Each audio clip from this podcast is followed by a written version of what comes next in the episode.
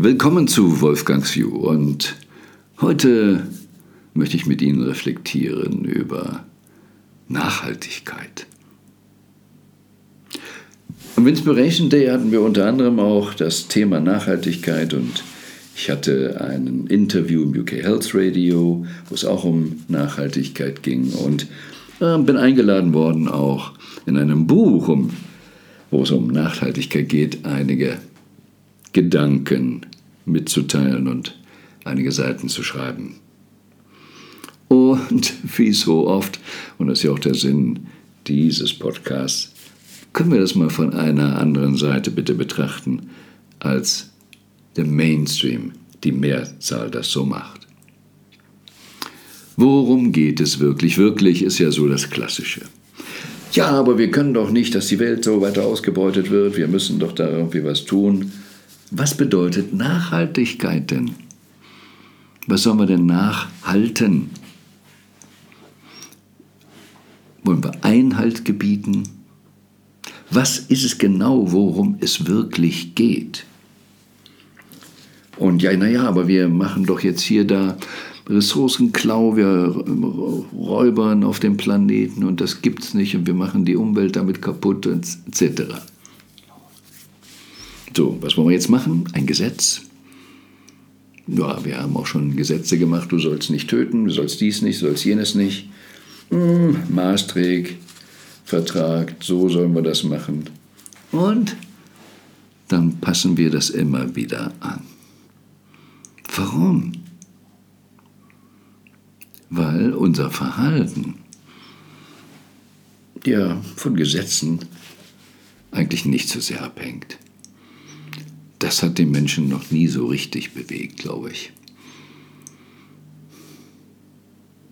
Wir haben unterschiedliche Kulturen auf diesem Planeten und wir wachsen in diese Kulturen rein und die Kinder passen sich immer der Kultur an. Aber wenn wir keine Kultur der Nachhaltigkeit haben, können wir Gesetze machen, so viel wir wollen. Gesetz, du bist jetzt brav, du bist jetzt lieb, du bist jetzt gesund. Für was wollen wir da Gesetze machen? Meine Sorge bei der Nachhaltigkeit ist, dass wir nur wieder mal in der Symptomdenke drin sind. Dann kommt noch ein anderes Thema hinzu, dass wir gerade in disruptiven Zeiten wenn wir auch bei Bildung uns Gedanken machen, ja, ist das, was wir heute in den Schulen lehren, überhaupt sinnvoll? Hat das noch Bestand? An der Universität heißt es, die Halbwertzeit des Wissens bei den Studiengängen, ja, ist doch, wenn es hochkommt, noch zwei Jahre. Das heißt, wenn man am Examen angekommen ist, hat man schon so viel gelernt, was nicht mehr gilt. Und in der IT- oder Computerwelt weiß man das ganz genau, wenn man da nicht permanent drauf oder sag mal für uns Normalos, ja, Facebook, ist das in? Oder ist es Instagram? Oder ist es äh, TikTok? Oder wo sind sie jetzt alle? Hm. Also wenn wir das kapieren, dann können wir nicht einfach sagen, wir meinen, wir regeln das mit Gesetzen. Das wird nicht funktionieren.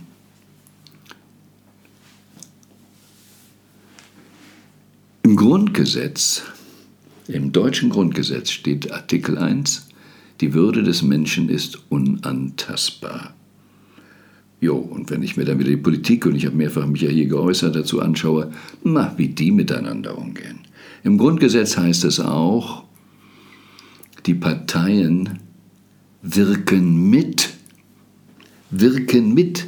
Wie interpretieren wir das denn? Sie bestimmen oder sie wirken mit. Also mitwirken hat eigentlich so die, immer so diesen Geschmack, doch da ist noch jemand anders in charge. Aber haben wir Bürger das Gefühl, dass wir in charge sind? Und wenn die Politiker jetzt ein neues Gesetz machen, fühlen wir uns dann wirklich, wirklich bemüßigt? Also, wenn die ein Gesetz machen, dass wir mehr Geld kriegen, ist das ja okay. Aber dass wir uns anders verhalten sollen, dass wir das Versagen, sollen? Hm. In Corona-Zeiten haben wir das ja schon mitgekriegt und wie glücklich waren wir denn damit? Es muss doch um etwas anderes gehen. Wieso gab es eigentlich bei Naturvölkern dieses Problem nicht? Wieso haben die klassischen Naturvölker nur die Tiere erlegt, die sie wirklich zum Essen brauchten? Und keine Jagdausflüge, um Trophäen zu sammeln. Warum haben diese Naturvölker vom besten Wissen und Gewissen ihren Kindern beigebracht, wie man gesund lebt, was man macht? Wieso ist in diesen Kulturen oft doch viel mehr Respekt untereinander, auch die Älteren zu ehren. Aber die haben natürlich auch die Kinder früher zu Erwachsenen gemacht. Worum geht es wirklich, wirklich? Wenn die Länder Waffenlieferungen machen, Kriege führen, tja, was wollen wir dann mit der Nachhaltigkeit? Haben wir immer alles erfasst? Worum geht es da wirklich, wirklich? Ich werde demnächst hier auch noch mehr zum Thema Atmen sagen, aber wir sehen heute, dass Menschen trotz Pharmaindustrie, Gesundheitssystem, Krankenversicherungen nicht unbedingt gesünder werden. Mehr Depression, mehr Übergewicht, mehr Kreislaufkrankheiten, alles Mögliche.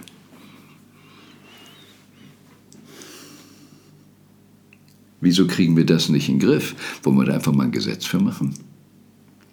Nein, es ist, wie wir Menschen denken, wie wir miteinander umgehen. Und da muss grundsätzlich was geändert werden. Und deshalb bin ich ja auch immer wieder der Verfechter einer Art Basisdemokratie, wie man immer sie auch ausgestaltet. Aber nur mal angenommen, kommen wir nochmal auf die Parteien zurück. Und wir sehen ja, ich sage das jetzt hauptsächlich immer aus deutscher Sicht, aber ich weiß, in Österreich ist es nicht viel anders und in der Schweiz, naja, folgt man immer mehr dem europäischen Beispiel und Europa, na hallo. Schauen wir uns doch mal die erwachsenen, zivilisierten Menschen im Parlament an, wie sie miteinander umgehen. Nachhaltigkeit. Was halt uns da immer nach? Respekt. Es ist gut, dass man unterschiedliche Meinungen hat und um etwas ringt, was gut fürs Volk ist. Aber gut, wer hat dieses Gefühl denn überhaupt? Ich habe mal folgende Idee. Eigentlich soll doch ein Politiker, der im Bundestag sitzt, der Vertreter des Volkes sein. Eines bestimmten Wahlkreises. Nun, da sitzen so viele drin, die gar nicht einen Wahlkreis gewonnen haben, die Listenplätze haben, die innerparteilich gewonnen haben, was zu sagen haben, innere Kämpfe gewonnen haben, andere, eigentlich auch Bürger, ne, niedergerungen haben, bekämpft haben, und die Sieger dieser Kämpfe sitzen dann im Parlament und kämpfen weiter. Es gibt Fraktionszwang. Ja, man soll ja laut Grundgesetz dem eigenen Gewissen folgen, aber wenn das Gewissen sagt, ich folge jetzt dem Zwang, dann ist das ja wohl irgendwie konform, oder? Aber was wäre, wenn die Bürger einer Gemeinde, eines Wahlkreises besser gesagt, sagen, wir machen mal eine Veranstaltung, wer von den verschiedenen Parteien möchte hier gewählt werden. Und dann schauen wir mal, von wem glauben wir. Und wir lassen mal die ganzen Parteibücher weg. Von wem glauben wir, dass er diesen Wahlkreis am besten vertritt, uns Menschen im Wahlkreis am besten vertritt? Und was wäre, wenn wir uns einen ausgucken, egal in welcher Partei der ist, und dann sagen wir, den wählen wir jetzt alle gemeinsam. Und dann geht er ins Parlament und weiß, er hat die Rückendeckung des Wahlkreises. Ich komme auch nächstes Jahr wieder hier rein, unabhängig davon, ob ich irgendwie fraktionszwangmäßig stimme. Also schauen wir mal, da gibt es natürlich noch einen Punkt, wenn er alleine ist, ist er keine Fraktion, es hat Finanzgründe, kann er überhaupt was durchsetzen im Parlament. Aber nur mal dieses Gedankenspiel. Was wäre, wenn die Bürger in einem Wahlkreis einen Vertreter wählen aus denen heraus und mit diesem Parteienklüngeleien aufhören? Und alle Vertreter im Parlament wüssten, ich habe meinen Wahlkreis im Rücken. Auch Interessenvertreter gibt ja sehr unterschiedliche Wahlkreise. Aber einfach nur mal so. Dann braucht es keinen Fraktionszwang. Es gibt jetzt ja auch andere Themen mit echter Bürgerbeteiligung, nicht diese Bürgerausschüsse, Versuche und wunderbare Ergebnisse kommen daraus. Und ich bin überzeugt davon, wenn man die Bürger mehr befragt, kommen viel sinnvollere Ergebnisse raus. Denn immer wenn man am grünen Tisch was entscheidet und nicht an der Basis ist, wie wenn man überhaupt richtige Entscheidungen fällt, geht doch gar nicht. Deshalb sagte Siemens damals, wir müssen die Handysparte einstellen, damit kann man kein Geld verdienen, weil das alles Vorstandsentscheidungen sind. Und Steve Jobs guckt, wie man so sagt, dem Volk auf die Finger, aufs Maul und sagt, ach, das müssten wir bauen. Und siehe da, es sind die größten wirtschaftlichen Erfolge. Ein Facebook, ein Google würde es alles doch nicht geben, wenn die Menschen es in dieser Form nicht wollten. Nun haben wir auch viele Arme. Ist das wirklich so, dass sie alle arm sein wollen? Nein, das System macht das. Diese Politikverdrossenheit haben die Menschen tatsächlich kein Interesse mit abzustimmen? Na, also im Fernsehen sieht man es immer, Tor des Monats, überall gibt es Möglichkeiten abzustimmen und Menschen tun das gerne, zahlen dann sogar noch Geld für die Abstimmung. Überall dort, wo man wirklich auf entsprechender Ebene die Bürger wirklich eingebunden hat. In der Politik, in Gemeinden, in Firmen, in unterschiedlichen klappt das. Die Menschen reden ja gerne mit, das auf jeden Fall. Mitverantworten ist eine andere Geschichte. Aber klar, ich weiß auch, wir sind nicht für alles Kompetenz, aber nun, das Thema Schwarmintelligenz schwirrt ja auch rum. Aber es geht darum, dass wir uns mal die Prinzipien immer wieder anschauen. Was wollen wir eigentlich wirklich, wirklich? Und ich glaube, dieser Satz Sein, Tun, Haben, dass wir viele Gesetze nicht brauchen, wenn wir das mit dem Sein mal richtig kapieren. Wenn wir wieder eine Ausbildung haben, eine Bildung von zu Hause über Kindergarten, dass wir verstehen, dass wir Natur sind, dass wir von Atmen im Leben, dass wir für den Atmen ganz bestimmt wirklich Bäume brauchen, dass mein Atem durch einen Baum quasi durchgeht und zu mir zurückkommt, dass ich interagiere mit den grünen Blättern. Und dass, wenn ich den Baum abhacke, ich meinen Atem, die Qualität meines Atems abhacke. Wenn mir das wirklich bewusst ist, wenn ich das wirklich erlebe, wenn ich wirklich so mit der Natur verbunden bin, und da sagen Sie vielleicht, puh, naja, das ist ja zu abstrakt und nicht. Okay, dann seien wir doch mal alle ehrlich wenn das Filet vom Fisch, vom Rind, Schwein nicht so wunderbar abgepackt wäre, dass wir das Tier nicht mehr richtig erkennen, würden wir dann auch so viel Fleisch essen. Wenn wir jedes Tier, was wir essen, selber töten müssten, selber in die Augen schauen müssten, würden wir dann vielleicht irgendwas anders machen. Also je dichter wir dran sind an etwas, kriegen wir ein anderes Bewusstsein dafür. Und würde ich dann so viel kaufen und vergammeln lassen, dann kommen wir vielleicht wieder dahin, dass die sogenannten Naturvölker, was wir ja so ein bisschen abfällig sagen, uns wieder deutlich machen, ja, wir können modernere Technik haben, aber dass wir uns abkoppeln können, wirklich von der Natur, ist Nonsens. Aber im Begriff Sein, Tun, Haben, wenn es beim Sein nicht anfängt, naja, dann werden die Gesetze uns nicht viel ändern, weil wir dann doch wieder alles umdrehen und nur übers Haben, Haben, Haben, Haben gehen. Und ich bin in 50er Jahren aufgewachsen und habe gerade auch mit Joanna Zimmer, der Sängerin, ein Interview in UK Health Radio gemacht. Und wir haben auch darüber gesprochen, wie Kinder sich freuen können, mit ihrer Fantasie arbeiten können. Ähm, in den 50er Jahren war das oft nötig, weil wir diese ganzen Spielzeuge nicht hatten. Und wie viele Kinder heute Weihnachten nicht annähernd so strahlen, obwohl sie viele Geschenke und viel Geschenkpapier haben.